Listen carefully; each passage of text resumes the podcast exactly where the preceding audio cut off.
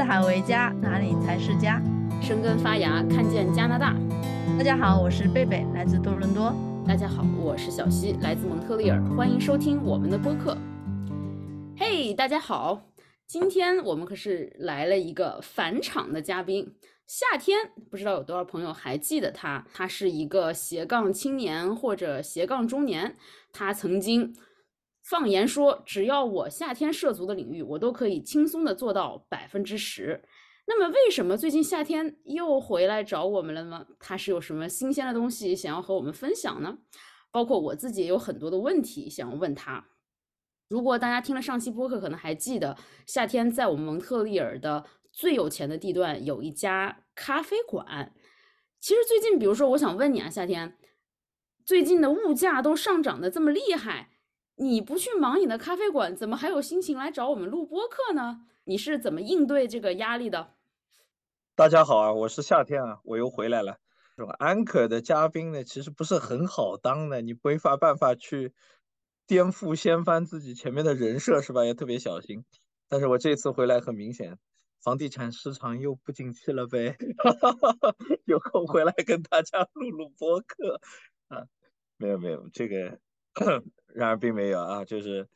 我们可以说，因为我是多条腿在前进，在走路的。就刚才小西也提到了，我们作为作为一个呃名义上的斜杠中年人吧，就是有多个职业在同时的在进行当中。那么大家听过上一次节目的朋友也可以。啊，稍微的了解到，我是一个从事房地产行业之外，还从事餐饮业、教育业的各方面都有涉足的这样的一位啊，呃，普通人。那么我现在呢，这家咖啡馆呢，还是在正常的运营当中。小西刚刚提的那个问题吧，我觉得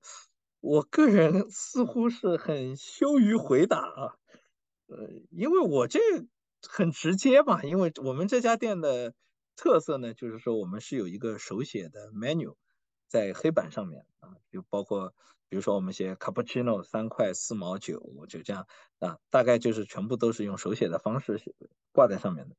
那么我应对物价上涨的最直观的方法就是，他们都会通知我，供应商说，哎呀，今天这个咖啡批发价提了百分之十二啊，他就这张那个新的那个订货单上来了，我一看，哇，这价格蹭蹭的涨啊。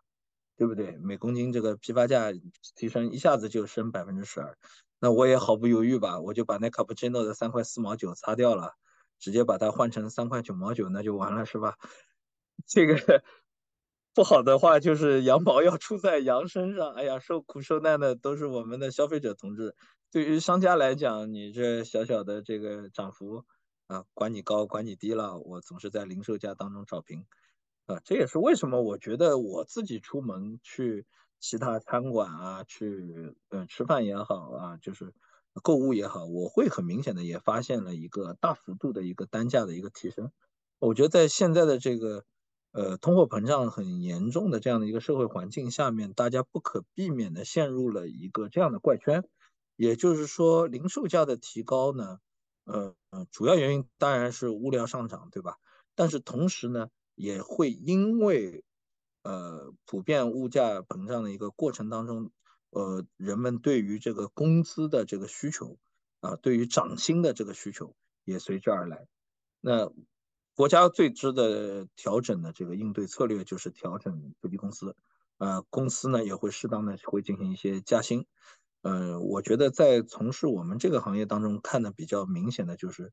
最低工资的这个。提高是非常快的。我们今年刚刚是又跟着魁北克省啊，把工资又提升到了十五块两毛五的一小时。嗯，这个数字如果我没有记错的话，在我刚刚开店那会儿，还是十三块钱都不到。那么，呃，涨幅已经是就算粗略的去计算，也是有百分之二十了啊。那么这个东西就形成了一个比较恶性的一个循环嘛，因为工资上涨了以后。呃，你势必对于你服务业的单价是有一个巨大的冲击的，这也就是我想说的。从于我们来讲，我们并不是呃零售业的链条的最下面的那一层，对吧？最下面肯定是到了最后，是我们餐馆直接面对的就是消费者群体。那么消费者群体的受到的巨大的压力，很直观的那些物价的上涨，除了物价提高的以外呢，我觉得人力成本的提高也是巨大的、最重要的一个原因之一吧。所以我觉得，嗯，大家肯定最近一段时间对于这种感感受是越来越强烈了。我自己本人也过分的去依赖供应商提供的产品，真的餐馆里面自己订货的时候，呃，拿一些回家去是吧，来缓解一下自己的这个呃费用上的一些压力。生活成本确实。真的是在过去的三年当中，呃，提升的非常的快。这么沉重的话题，但是我注意到了一个细节，希望夏天从行业角度帮我解答一下。就是我原来一直以为你们餐厅的这种手写的这个黑板是出于情怀以及出于装饰。刚才刚才听你下来，好像是为了为了改价格方便，所以放的手写黑板，对吗？哎呀，efficiency 啊，这个非常重要，使到我目光所及之处，这个价格可以立刻根据我的需求而改变，这个也是我追求的目标之一嘛。我所以这这个这个这么说吧，我觉得在任何一个呃，我们咖啡馆还是属于价格敏感的这种类型的餐饮业啊，就所以说在任何价格敏感的群体面前呢。我们这种任何细微微小的改变，其实都逃不过老客人的眼睛了。就但凡是你动个二十五分钱吧，我们这帮熟客是一定是能够发现的，而且是第一时间发现，而且往往他根本不买账啊。有个老太太就直接跑来跟我说了：“哎呀，她说你这个怎么回事啊？原来不是两块五一杯吗？今天收了我两块七毛五，你是不是收错了？”哎呀，我心说这怎么办呢？我又没办法很直白的跟他说，你看着外面都涨成这样了，你不允许我涨个二十五分嘛？哎呀，想了半天，我决定还是打一下自己的脸吧。我说这个马大姆，我说我你之前一直享受的是 senior discount，有那个百分之十啊，所以我今天呢收的是原价。老太一下就着急了，说你怎么能轻易的把我这 senior discount 拿掉呢？我难道不 senior 了吗？嗯，他这个你们咖啡也就一两块钱的事情，而且这些老爷爷老奶奶他们记性都这么好。就是说，我觉得，呃，咖啡店我们主打的这种社区类型，就真的是一种情怀性比较强的、社区粘性比较强的这样的类型的咖啡店，也不是走的网红的路子。呃，主要的呢，就是一些日常的通勤的这种。消费，也就是说，很有可能我们的客户呢是一天内多次回购，他可以每一天到我店里来喝三杯咖啡，啊，早上上班前来一杯，中午吃饭的时候来一杯，下班了要走了觉得不行，高速上要困得要死，说不定要就睁不开眼睛了，算了，还是再来一杯。那么这样就一天就有三杯了。那往往我这个人你也发现了，早上八点钟供应商把咖啡送过来，我立刻在那改价。那讨厌了，他早上的第一杯是原价呀，中午和下午的那两杯可是已经涨完了价格，这不没法不发现啊，就是这种跟你的用户的粘性是很有关系的，你的粘性越强的用户，他越能够轻易的感知到他经常点的那些复购率很高的产品的价格变化，对他来讲真的是，呃，可以说是没有什么。可隐藏的，而且我们也一直倾向于为客人提供一个比较相对透明的一个环境，就让他能够看到，说我会明码告诉他，我说我今天涨了二十五分钱啊，我不管怎么样，我请求你的原谅，我是无法应对这个呃供应商的食物成本的增加，是吧？我只是被动的增加了二十五分啊，这个我觉得。嗯，绝大多数人还是能够理解的，因为今天这个组长，他应该说是社会结构性的，而不是某一家或者几家餐馆的一些个别的一个行为。刚才在贝贝的循循善诱下，相当于是我觉得夏天透露了一个行业秘密啊！天呐，你这会不会遭到同行的追杀呢？我们也不知道，先祈求你平安吧。另外就是，确实像你刚才谈到，你应对对于老客人涨价的。这个东西，因为我对夏天还是有一些了解，大家也可能记得，他是我们蒙特利尔第一家中文脱口秀俱乐部的这个创始人，我就深深的体会到夏天是有这样的一种本领，就是会说话顶钱花呀，就是你稍微转还一下，可能老太太对你就从怨恨变成，是说这个小伙子怎么这么坏呀？但是还是付给他吧，看在他这么可爱的份儿上。而且其实我们稍微回忆一下，夏天之前做过的所有的斜杠的行业，包括如果我没有记错的话，有做过老师啊，有做过导游、珠宝销售商，呃，以及现在做餐饮，还做房地产。其实你是把服务业给霍霍个遍呀？你是怎么想的？为什么在换了这么多行业和领域的情况下，还是坚守服务业这个阵地？跟大家说说呗。哎呀，小西，你这个问题问的其实还真是挺不错的。我自己个人觉得，我其实根本就没有，可能最开始的时候就没有想到说，我这些从事过的职业都可以归类为服务业啊。我可以呃延展的说一说嘛。我做教师的话，可能是一个教育行业，对吧？做导游是旅游行业，嗯，那么珠宝销售它可能是一种零售行业。那么做咖啡店可能又变成了餐馆业，啊，包括现在做房地产经纪是地产业，其实是不同的行业嘛。但是你把它们全部归纳在一起了，我觉得你特别有那种归纳性，我，这个太厉害了。如果我不记错的话，上一个这么有归纳性的，我觉得应该是 MBTI 测试啊，这个十六型人格测试当中，呃，才会这样子把我这样子去归纳。呃，不瞒你说，我对这个东西深信不疑啊。不知道你们有没有接触过这个 MBTI 的这个测试？呃，这个十六型人格的测试当中，我觉得某些最精华的部分，对我个人来讲，它是一种带有职业导向性的一种功能的。呃，我刚才听你那么一介绍，我让我想起来一个事情，就是我好像在 MBTI 的这个指南当中，曾经给我罗列过一长份。我适宜做的这个职业选择，然后很不巧的是，我现在基本上经历过的或者尝试过的职业呢，全部都落入到了他的这份指南名单当中。呃，甚至乎于说是我在之前有一些让我觉得嗤之以鼻的，可能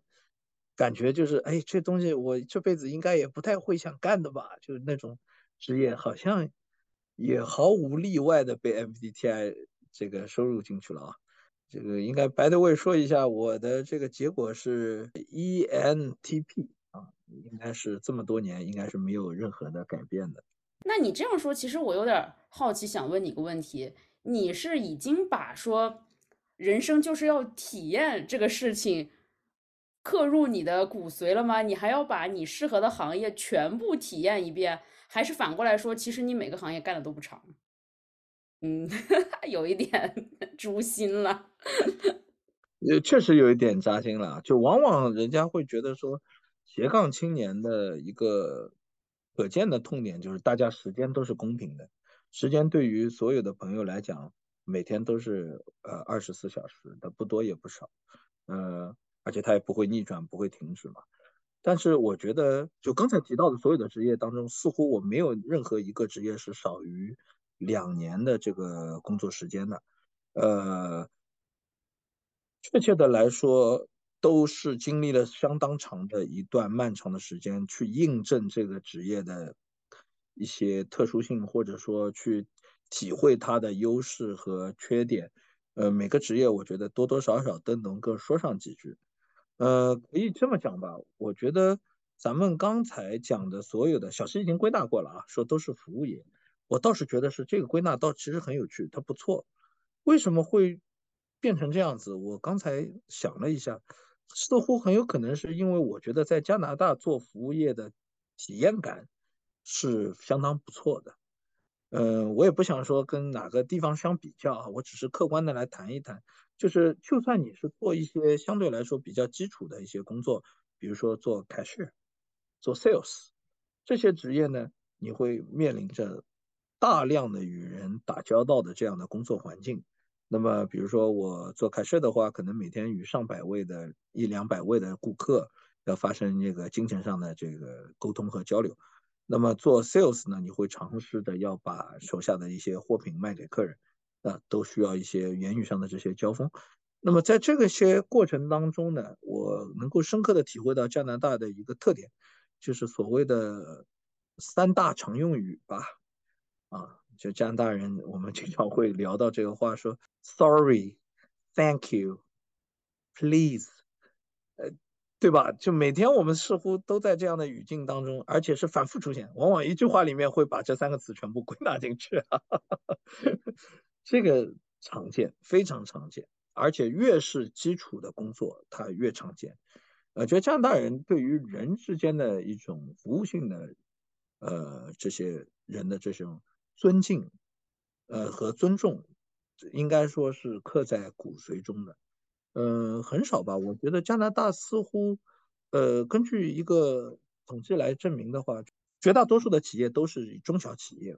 而绝大多数的中小企业都是以服务业为基础。也就是说，加拿大的现在的这个社会结构当中，服务业占据了一个非常大的一个比重。我也觉得说，在加拿大你能够得到一种服务，得到别人的服务，其实是一种很快乐的一件事情，是很重要的。我前两天刚刚经历过一件事情，又让我加深了这个印象。我女王节的那一天啊，呃，去了渥太华。那么在回来的回程的路上呢，很不巧，在高速公路上，可能扎了一个钉子，车胎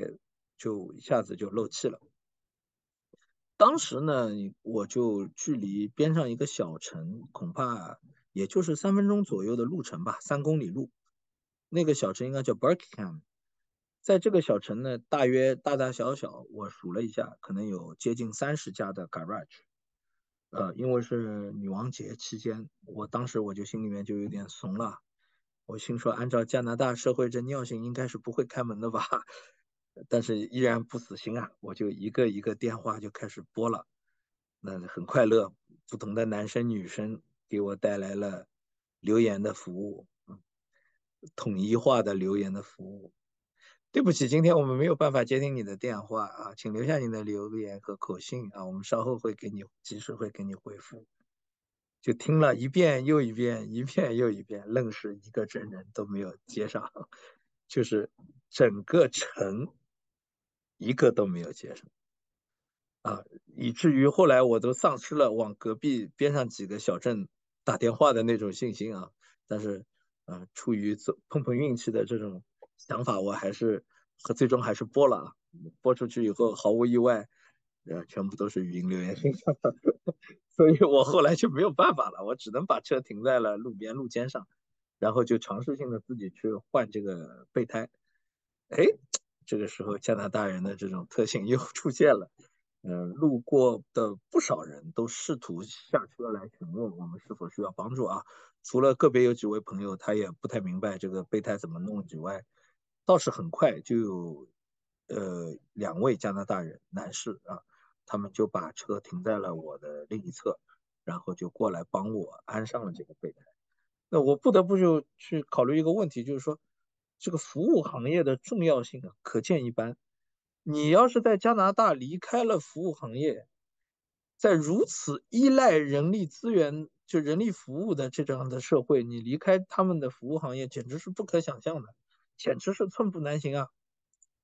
市面上的所有的我们刚才讲到的那些行业，真的是都是可以归归归根结底把它们归类于一种服务。你加拿大人对于服务业的那种尊崇和尊敬，我觉得真的是，呃，可以说是每个人都能够感同身受的。少不了你去咖啡店买咖啡的时候，多多少少也会在接过咖啡的时候，很认真的说一声 “Thank you, have a nice day”，对吧？这个是很很很基本的一件事情，对。感谢这个夏天的分享哈，因为其实我们以前也会聊到说，对于加拿大，呃，甚至就是所谓北美这种文化来说，你对于个人利益和公共利益之间的这个 balance，举个例子，在小长假的时候，这个就尤为明显。你是究竟是要自己在家休假呢，还是说我开着这个修车行等待，也许有一位像夏天这样的人在路上抛锚去来拯救他？我很开心，就是你遭遇了这样的遭遇，你没有去吐槽，反而还觉得，哎，其实这个服务行业，你看真的很重要。我从事的这个行业真的 很重要。当然了，就像你说的，其实服务行业在加拿大普遍比较友好嘛。我个人认为，其实这个和我们加拿大的这种多移民的文化是有关系的。每一个人试图吧，只要在力所能及的范围之内，还是要保持我这个民族的体面，代表我这个民族的形象这样子。但是你话又反过来说，你说我买一个几块钱的咖啡，和我买一栋几十万的房子，那能一样吗？你你也是地产经济，我可知道好多地产经济被那客户折磨的死去活来。你今天能够看到我在这儿，哎，跟你们开开心心的录这个播客，那就说明我是活来的那两个经纪吧。中间也死过好多次了。呃，我觉得服务业当中有一个东西非常有趣的一个现象，就是可能说我们最基本的工作，反而是尊重会更多一些。这个是我能够感受到。呃，加拿大人普遍是想要体现出自己的一种，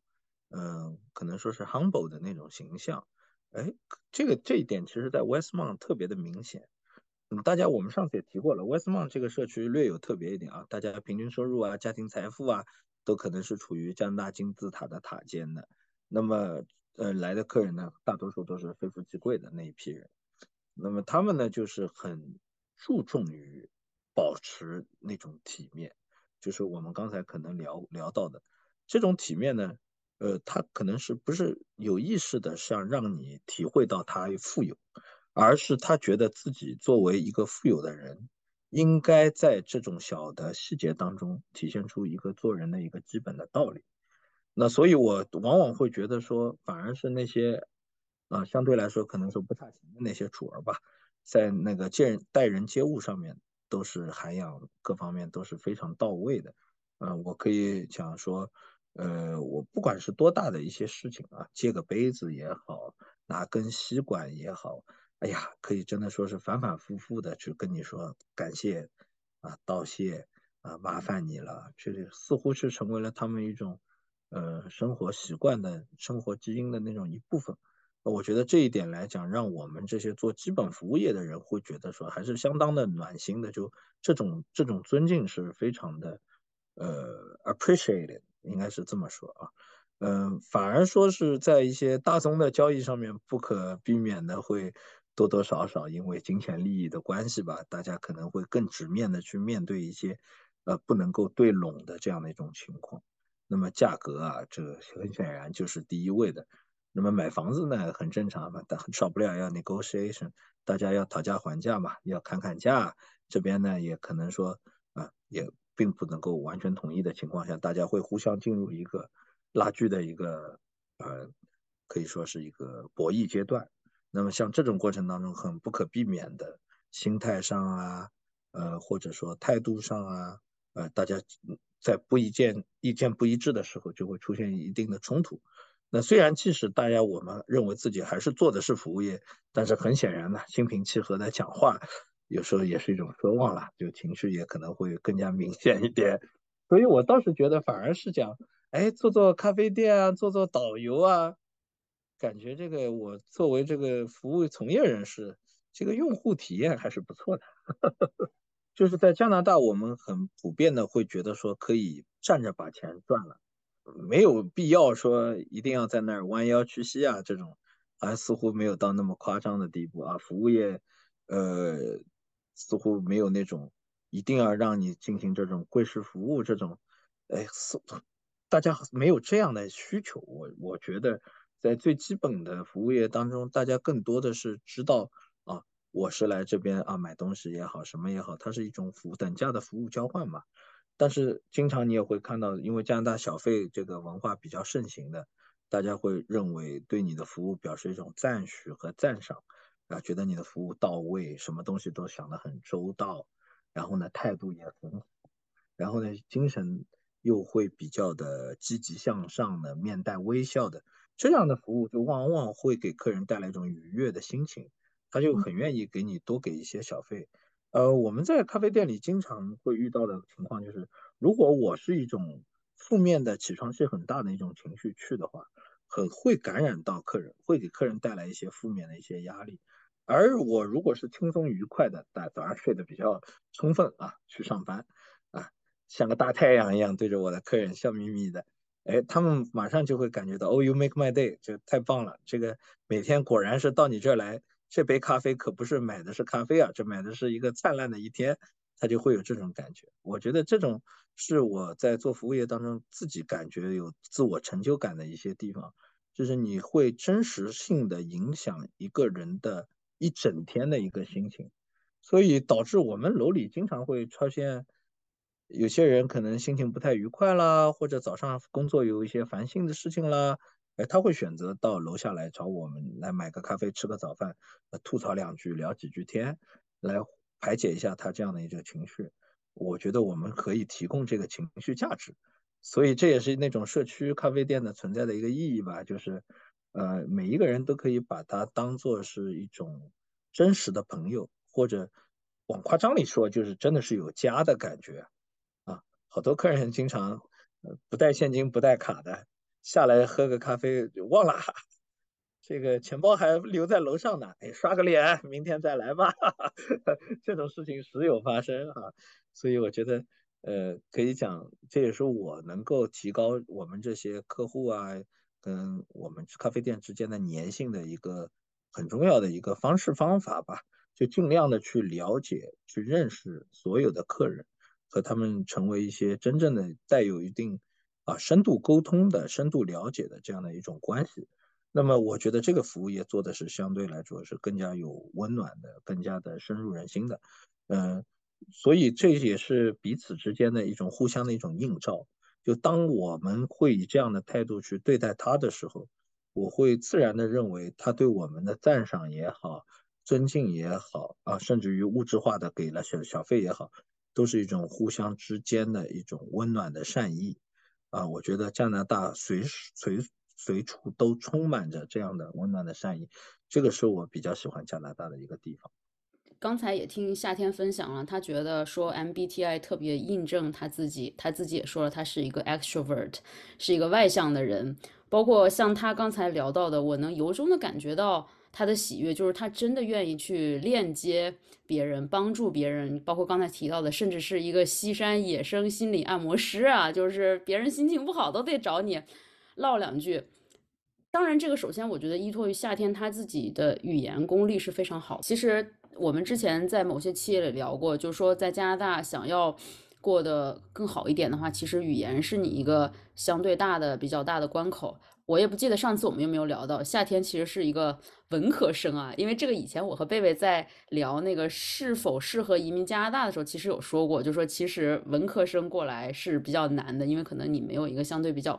壁垒的专业。但是你看夏天，他就靠自己的能量优势，他就把这一切都链接了起来，他给别人提供了价值，每天自己还过得挺开心。我是不是觉得这个就是你一直留在？服务业的一个原因，即便说其实有时候也有人，我我知道你的故事嘛，有时候也很刁难你的，也有人给你各种各样的 difficult，但是你还是留在了这儿。呃，确实我同意这个小西的一个观点，我觉得文科生的，这个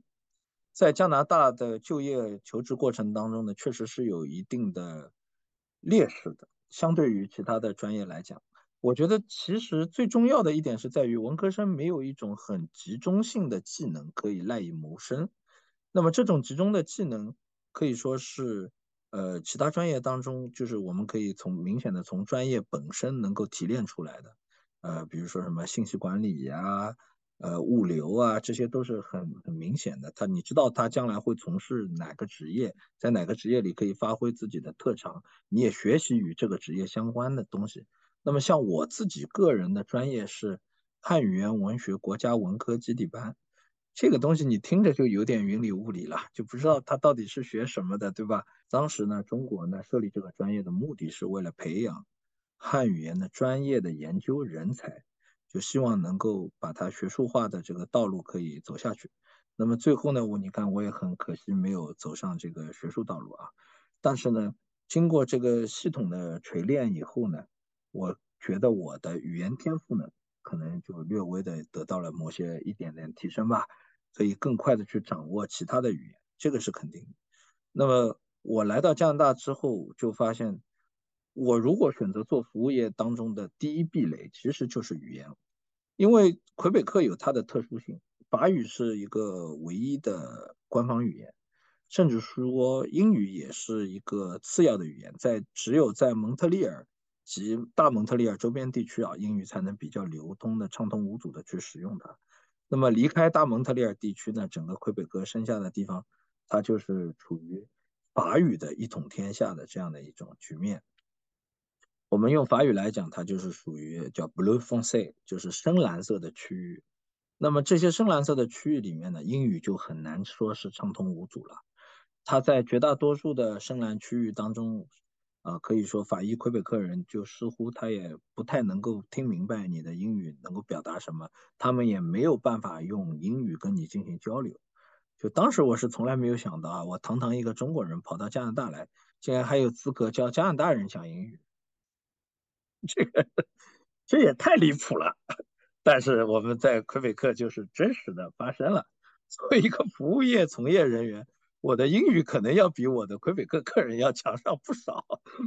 这个这个确实是挺有意思的。但是不管怎么说，语言这个第一壁垒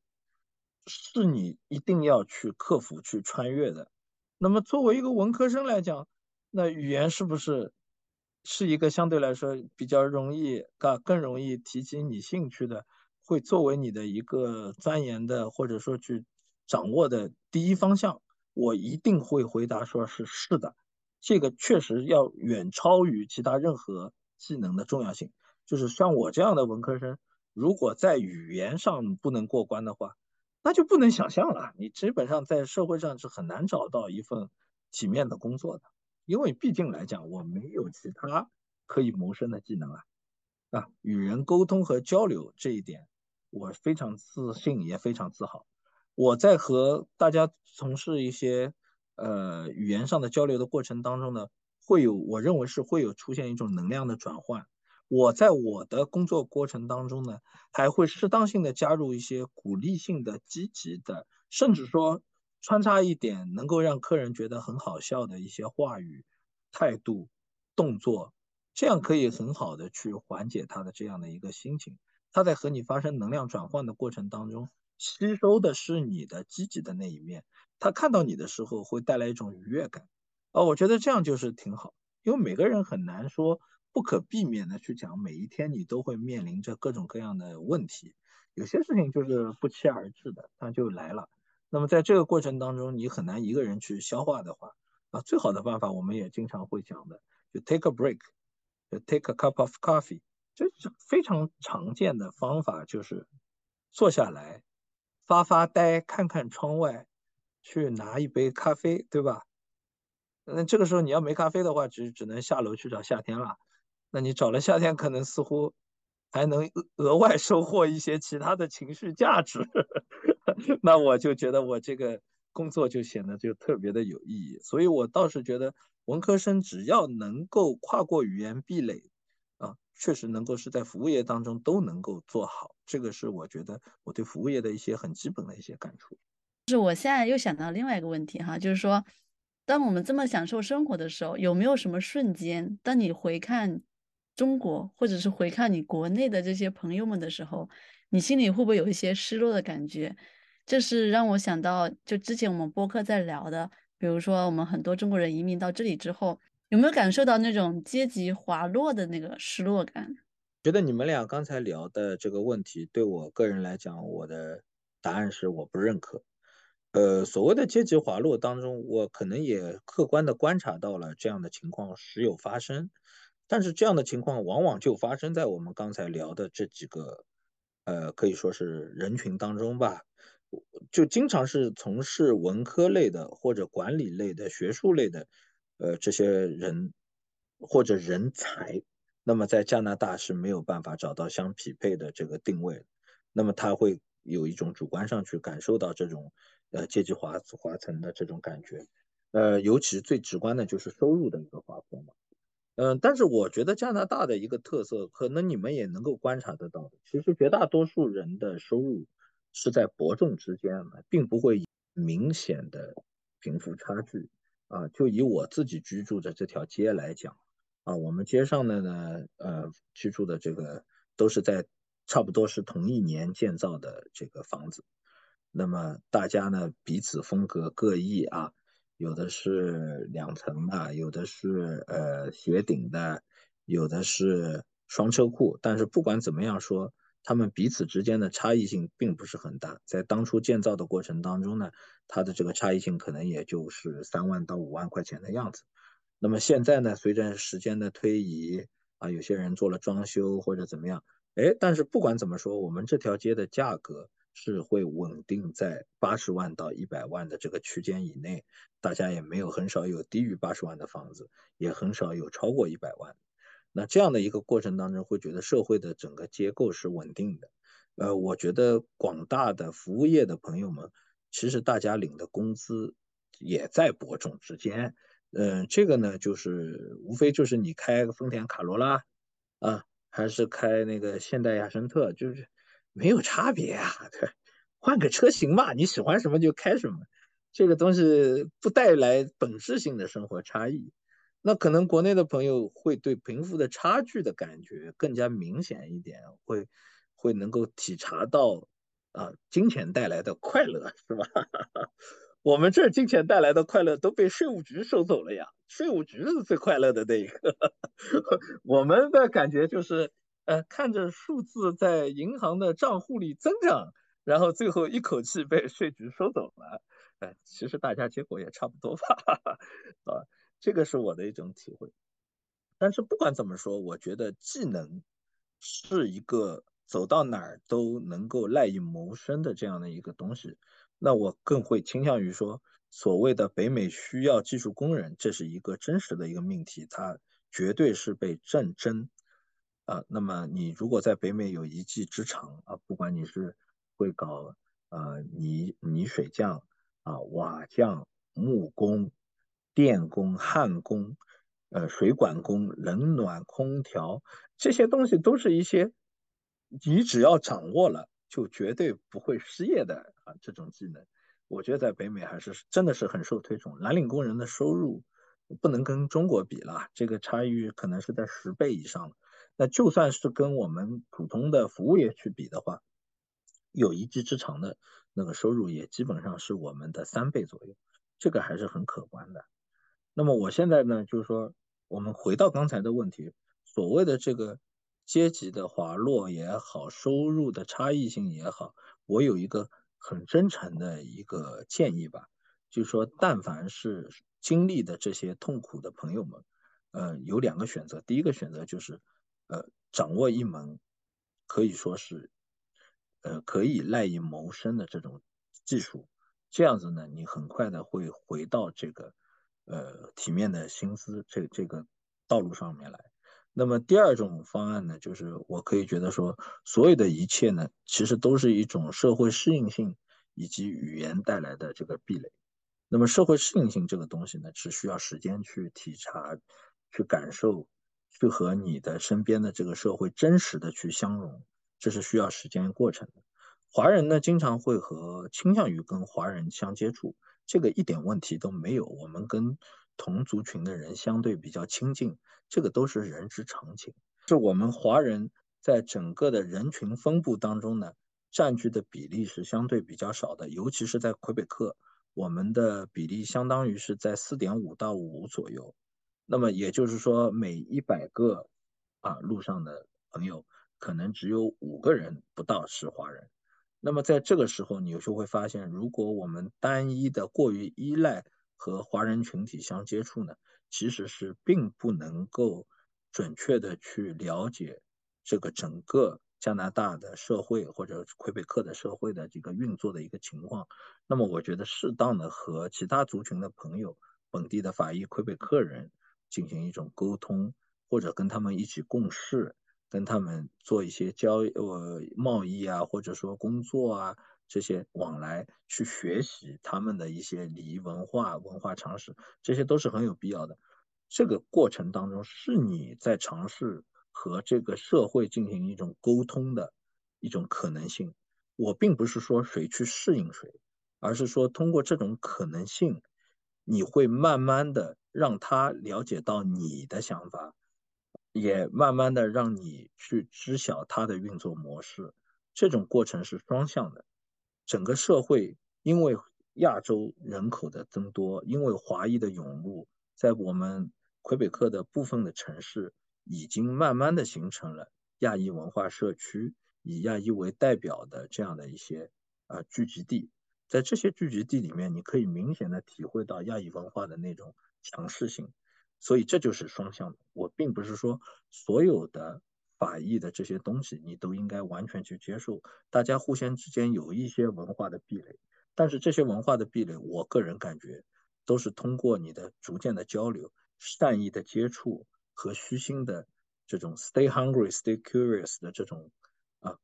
态度，你是可以去融化它，可以把它们有机的吸收到你自己的生活当中来的。这个就是我对于你们刚才两个人提出的问题的一些看法。我某种程度上同意你说的，但是另一方面又觉得，其实这个对于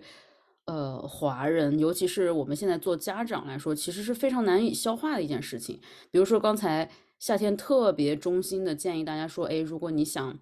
有一个比较体面的收入，去学一个技能，其实这个我们自己成长过来就看，其实你现在就是说。上什么大学啊？学个技校其实就是最好的。这个对于我们的成长教育观来说，其实是一种挑战。虽然我现在也不得不去认可这个事实。上次我们聊到说，现在一个修游泳池的一个工人，一个小时两百五十块钱。你现在可以问一下，我知道有一些顶尖的律师啊，或者是一些顶尖的医生，他可能能拿到这么多。那些我们传统上华人家庭，或者是被整个社会所艳羡的那些职业。有哪个能达到这个水平的呢？在这个社会，是不是已经有一点这种倒挂了？就说其实你学习的时间越长，反而不如有一个 hands on 的技能所带来的一个收益高。这个时候我们还且不谈，因为我知道夏天你自己是学汉语文学的，应该当年你那同学应该都在大学当教授了，你还没有谈到一个社会阶级的差异。我们现在只是谈薪资。包括我现在最 care 的一件事情，就是我女儿，我从刚生下来就给她买那个教育保险嘛，相信你们应该都买了。当时那个人说特别好，什么只要上大学，你出多少，政府给你补一半。当时我们心想，这孩子怎么可能不上大学呢？那一定得买呀。但是现在我真有这种困惑，说不定将来就不需要上大学了呢。我觉得首先第一，你就应该可能说。认同我刚才谈过的一个观点，就是 服务业值得你好好的尊重对待，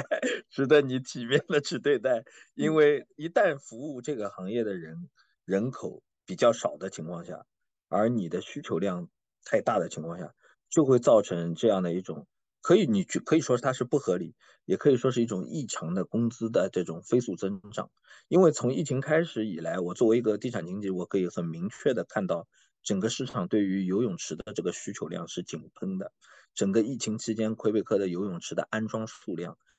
绝对是其之前疫情之前的两倍以上的这个增长速度。那么游泳池的增长就意味着游泳池需要开、需要关、需要维护。那么在这些东西当中，大家同样，你不可能五月还飘着雪的魁北克，你是不会想要开泳池的。但是飘完雪的第二天，它就二十三度了，那你就势必就是迫不及待的想要把这个东西提上日程。那么这个时候，你社会的巨大的需求量、井喷的需求量，就和那些可怜的以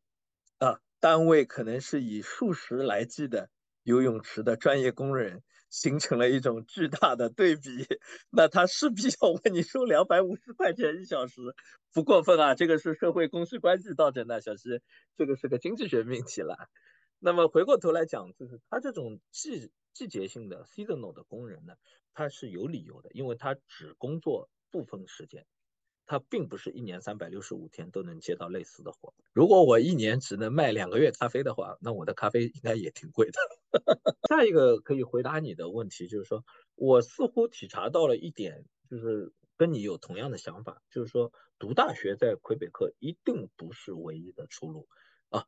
这个我已经百分百的是认同你这个观点，因为我觉得整个社会它是遵从一个八十二十的一个结构。也就是说，就算我们刚才聊的，就整个加拿大的收入是相对来说是比较接近的，绝大多数人口都是处于中产的一个纺锤型的呃中间段嘛。但是呢，你可以呃体察到，就是说，它这个八十二十在每一个行业基本上都是能够套用。呃，我们尤其是服务类行业当中，你会看到。呃，所谓的叫自雇，自己给自己雇佣自己啊，从而有一个工作的这样的一些职业，呃，professional，律师、医生、牙医，包括我们地产经纪人，这些通通都是八十二十，所谓的八十二十定律呢，就是百分之八十的这个收入和财富由百分之二十的行业顶尖人所掌握，甚至在某些行业，你可以更夸张的去讲，这个数字理论上来讲更接近于真实性，真跟更接近于百分之九十和百分之十，也就是说百分之九十的行业财富被百分之十的顶尖人所掌握。那我们刚才讲所讲到的这些行业呢，它都是带有一定的。呃，可以说是专业性。那么这些专业性呢，是需要你通过呃学校的学习去掌握一个入门的。也就是说，刚才我提到的这几个专业，都是需要经过大学的学习，或者说专专业的培训，才能够掌握这个入门的这个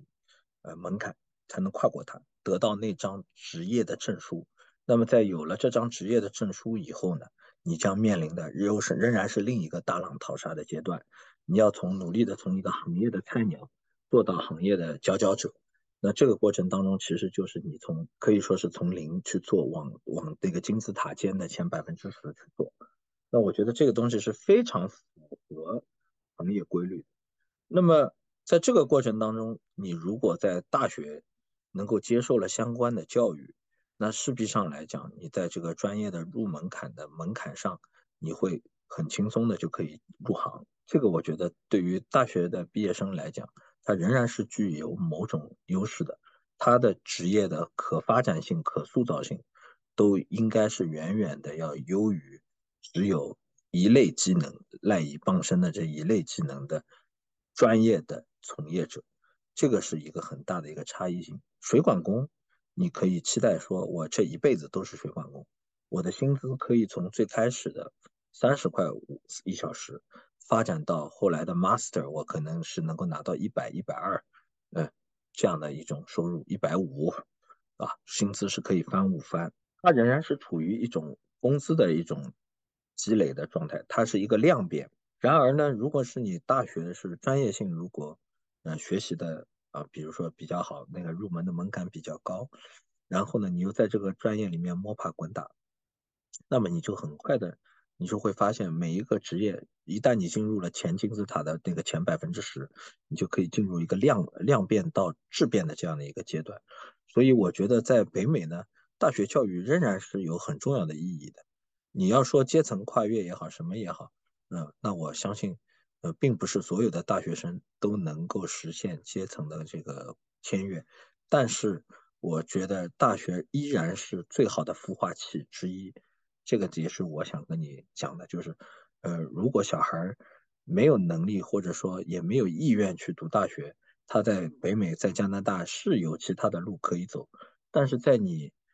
有条件的情况下，进大学仍然是你最好的选择之一。我相信我们华裔、亚裔的家长们的选择，在绝大程度上可以印证说是正确的。感谢夏天的谆谆的分享哈，不知道今天夏天的分享大家听得过瘾吗？如果你有什么问题，可以给我留言，说不定夏老板还会再次返场哟。那么今天的分享就到这儿，跟大家说拜拜吧，拜拜。谢谢大家收听本集的播客，呃，很高兴贝贝和小西又邀请我回来，继续跟大家分享我的加拿大的人生经历。那么希望我今天的分享呢，给大家能够带来一些很直观的一些感受吧。谢谢。